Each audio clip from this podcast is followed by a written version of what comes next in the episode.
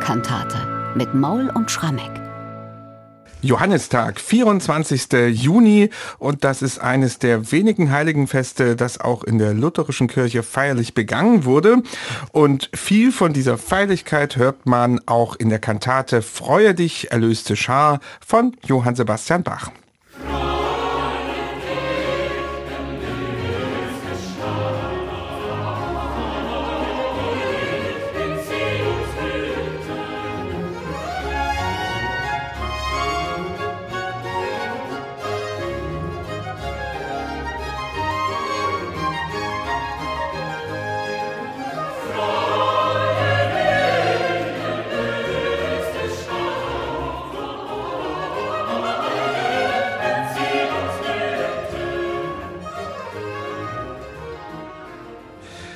Drei Kantaten von Bach sind für den Johannistag überliefert. Zwei davon sind den ersten beiden Leipziger Dienstjahren zuzuordnen. Die dritte dagegen, mit der wir uns heute beschäftigen, die fällt etwas aus dem Rahmen, denn Michael, sie ist wesentlich später entstanden und auch noch weitgehend ein Parodiestück.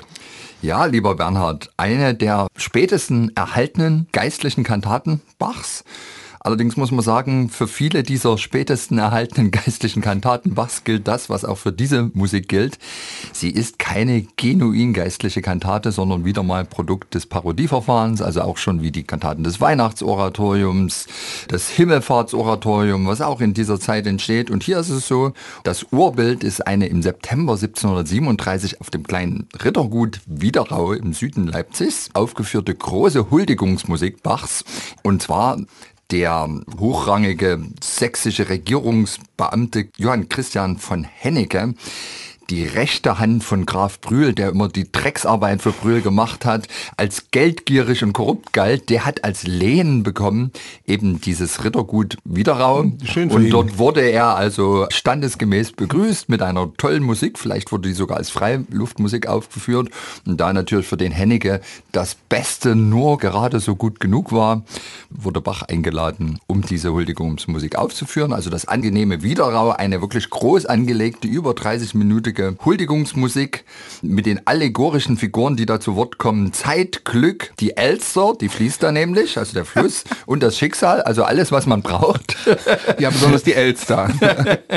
naja, und den Text hat Picander gedichtet und nun scheint es so zu sein, dass eben Picander selbst sich dann ein paar Monate später eben nochmal hingesetzt hat und daraus mit viel Geschick im Juni 1738 eine Johanneskantate dichtet, deren Text parodiert vollkommen die Huldigungsmusik, also selbst in den Rezitativen.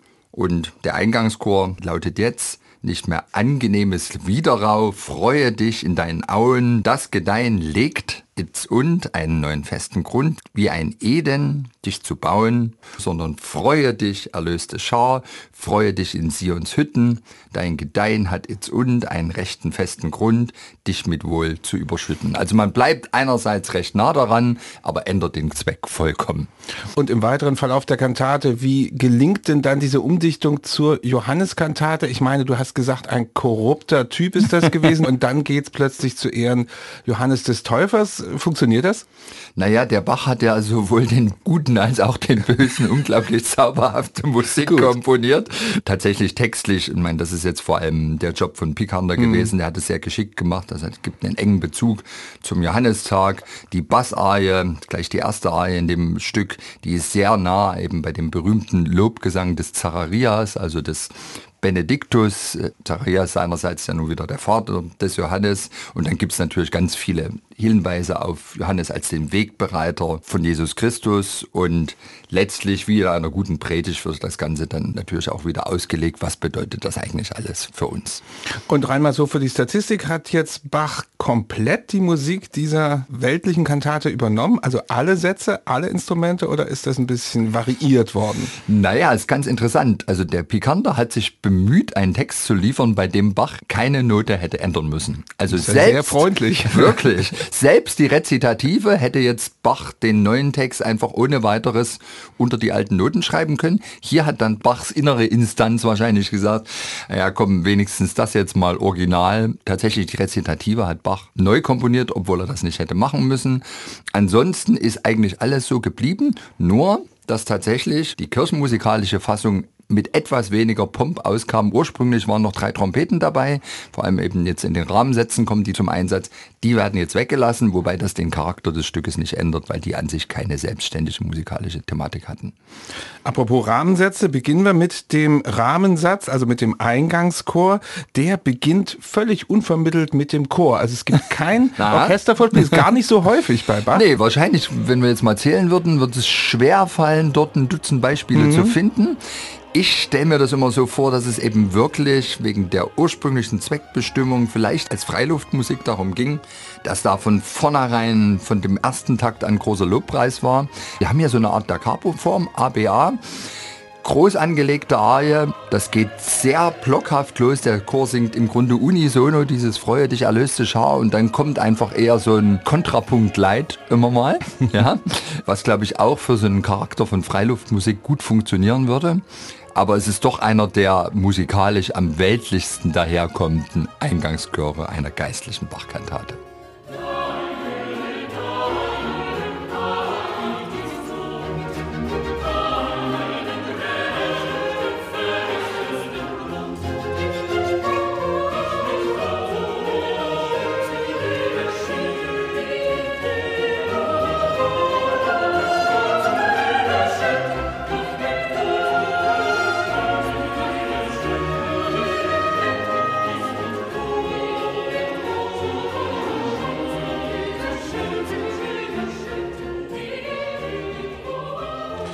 Ja, das war also ein Stückchen nochmal aus diesem Eingangschor zu Freue dich erlöste Schar, übernommen also aus der Kantate Angenehmes Widerrau. Dann gibt's vier Arien, die hier vorkommen, die sind wieder sehr abwechslungsreich besetzt. Könntest du da vielleicht irgendwelche übergreifenden Merkmale feststellen? Na, übergreifend ist erstmal wieder, dass man das weltliche Urbild nicht verleugnen kann. Heißt, dass die Arien alle irgendwie sehr ausgeprägte Tanzcharaktere haben. Das geht schon los mit der ersten, die ist mehr so ein Passepied, die letzte ist eine Jig. Ich persönlich bin ganz großer Fan von der zweiten Arie. Das ist eigentlich mein Star, weil es so sinnliche Musik ist. Der Text lautet, kommt ihr angefochtenen Sünder, eilt und lauft ihr Adamskinder, euer Heiland ruft und schreit, kommet ihr verirrten Schafe, stehet auf vom Sündenschlafe, denn itzt ist die Gnadenzeit.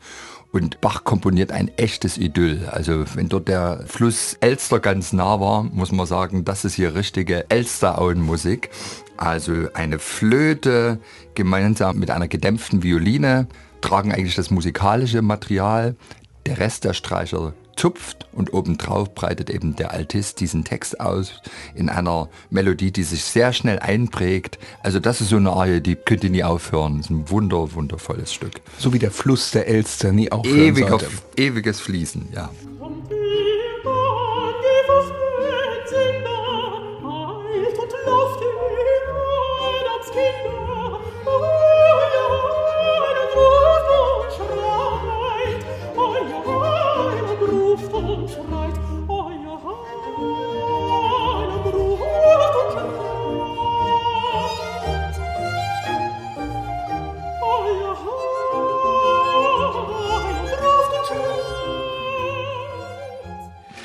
Ja, das ist diese Altarie, ganz interessant. Unmittelbar nach dieser Altarie kommt dann doch ein Element in die Kantate neu herein, denn Bach hat einen Choral eingefügt, der zum Johannistag passt. Eine Stimme lässt sich hören in der Wüsten weit und breit. Das ist immerhin eine Ergänzung, die nicht im Original war. Das sollten wir noch in jedem Fall ergänzen. Zur Ehrenrettung. Aber ja. ich muss sagen, dass mich eine Arie besonders begeistert. Das ist die Bassarie, die mit dem Text beginnt, ich will nun hassen und alles lassen lassen, weil Bach da wieder diesen lombardischen Rhythmus reinnimmt, also eine umgekehrte Punktierung. Hatten wir ja neulich Baba erst. hatten wir neulich ja. erst, wo wir damals gesagt haben, das war in der Trauungskantate, dem Gerechten muss das Licht, dass das ein Merkmal für den späten Bach ja. sein könnte. Ja, ganz genau. Also die Kantate ist ja wahrscheinlich noch später in dieser Fassung, die uns überliefert ist, entstanden. Also dem Gerechten muss das Licht. Ein extrem modern anmutendes Stück. Hier sind wir da schon also ziemlich auf dem Weg dahin. Auch sehr, sehr offensives Spiel mit dem lombardischen Rhythmus, ja, das scheint in der Luft zu liegen. Also ich glaube, das ist einerseits dieser neue Ton, der aus Berlin herüber schwappt. Vielleicht würde ich in dem Fall sagen, 1737, da ist ja Friedrich der Große noch gar nicht König und hat vielleicht noch nicht so offensiv dieses neue Zeitalter in Berlin angeschlagen. Ich glaube, hier würde man auch gute Vorbilder finden, wenn man mal genauer reinschaut in die Musik, die der höchstrangige sächsische Musiker zu dieser Zeit komponiert hat, Johann Adolf Hasse, Kapellmeister in Dresden. Der spielt oft in seinen Opern mit genau diesen rhythmischen Modellen. Auch Selenka, der berühmte Kirchenkomponist des Dresdner Hofes, der ist da auch nicht so weit weg, aber jetzt hier eben auch Bach. Sicherlich ein Beispiel für den wirklich ganz zeitgenössischen Stil des Thomas Kantors Bach in den 1730er Jahren, zumal wenn es ein bisschen weltlich zuging. Ich will nun hasse und alles lasse, was dir,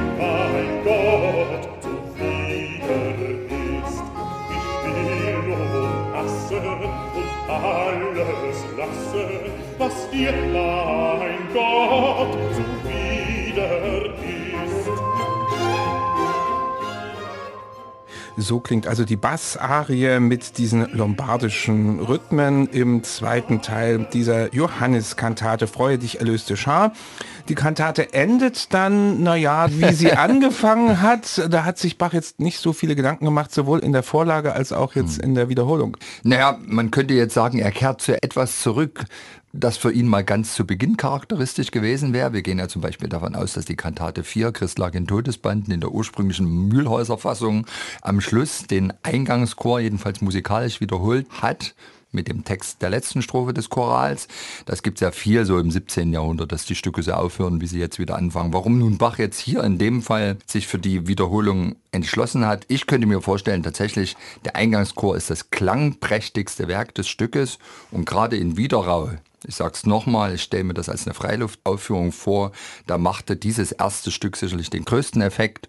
Und dann ist es im Grunde die hineinkomponierte Zugabe, dass man am Ende gleich den wuchtigen, imponierenden Beginn nochmal wiederholt und so das Ganze sinnvoll und Applaus herausfordernd zum Abschluss bringt. Ja, unsere Begeisterung hält sich für diese Kantate so ein ganz klein bisschen in Grenzen, gerade wenn man das vergleicht mit den anderen beiden Johanneskantaten, die überliefert sind, besonders natürlich Christ unser Herr zum Jordan kam. Ich möchte trotzdem mal fragen, die Kinder von Bach, die Söhne von Bach, die waren ja offenbar begeistert von der Musik, denn sie haben sie wieder aufgeführt. Das ist ganz erstaunlich. Also wir haben sowohl den Beleg, dass Wilhelm Friedemann in Halle als Musikdirektor Anfang der 1750er Jahre das Stück musiziert hat, als auch Karl Philipp Emanuel Bach später in Hamburg. Mich wundert es auch so ein bisschen, wir fremdeln ja mit diesen Werken und speziell hier mit Freue dich erlöste Schar, nicht weil es einfach später und reifer Bach ist, sondern weil wir einfach darum wissen, dass anders als die vielen, vielen Kantaten, die Bach in seinen ersten Jahren als Thomas Kantor komponiert hat, dies keine Originalkompositionen sind. Also dass Bach letztlich eine Zweitverwertung macht und wir nicht davon ausgehen können, dass er sich diese wunderbar klingenden Noten wirklich genuin für diese Texte ausgedacht hat. Und natürlich wissen wir um diese großartigen Wort-Ton-Verhältnisse, die Bach immer wieder geschaffen hat in den Dutzenden Kantaten seiner ersten Jahre. Das kann ja hier gar nicht gelten, weil ja eben erst die Musik da war und später der Text dazu dazu kamen. Und deswegen gehören diese Kantaten sicherlich nicht aus unserer Sicht zu den Starstücken in Bachs Kantatenwerk. Andererseits, die Söhne haben vielleicht durch eine ganz andere Brille draufgeschaut. Vielleicht haben die sich gesagt, na gut, das ist hier mal ein Stück, wo Fati insgesamt etwas moderner klingt, ja, viel mit noch immer en vogue Tanzmodellen arbeitet. Das kann ich hier meinen Zuhörern in Halle oder in Hamburg in den 1750er oder gar in den 1780er Jahren noch präsentieren. Hingegen da dieses alte choralgebundene Zeug Zeug, der Choralkantatenjahrgang, auch mit diesen Dichtungen, die da noch von Bach verarbeitet wurden. Nee, das geht nicht mehr. Also vielleicht ist das der Grund, dass wirklich diese Frische, die ja die Musik ohne Zweifel ausstrahlt, am Ende die Söhne überzeugt hat, das Stück vielleicht eher auf die Pulte zu legen, als was weiß ich, O Ewigkeit, du Donnerwort, Auftaktstück zum Choralkantatenjahrgang oder irgendwie eine Kantate aus dem ersten Jahrgang, Herr gehe nicht ins Gericht oder so, die einfach noch dieses süffige, wortgewaltige und auch in musikalischen Metaphern reiche Musik des Bachs der 1720er Jahre präsentieren.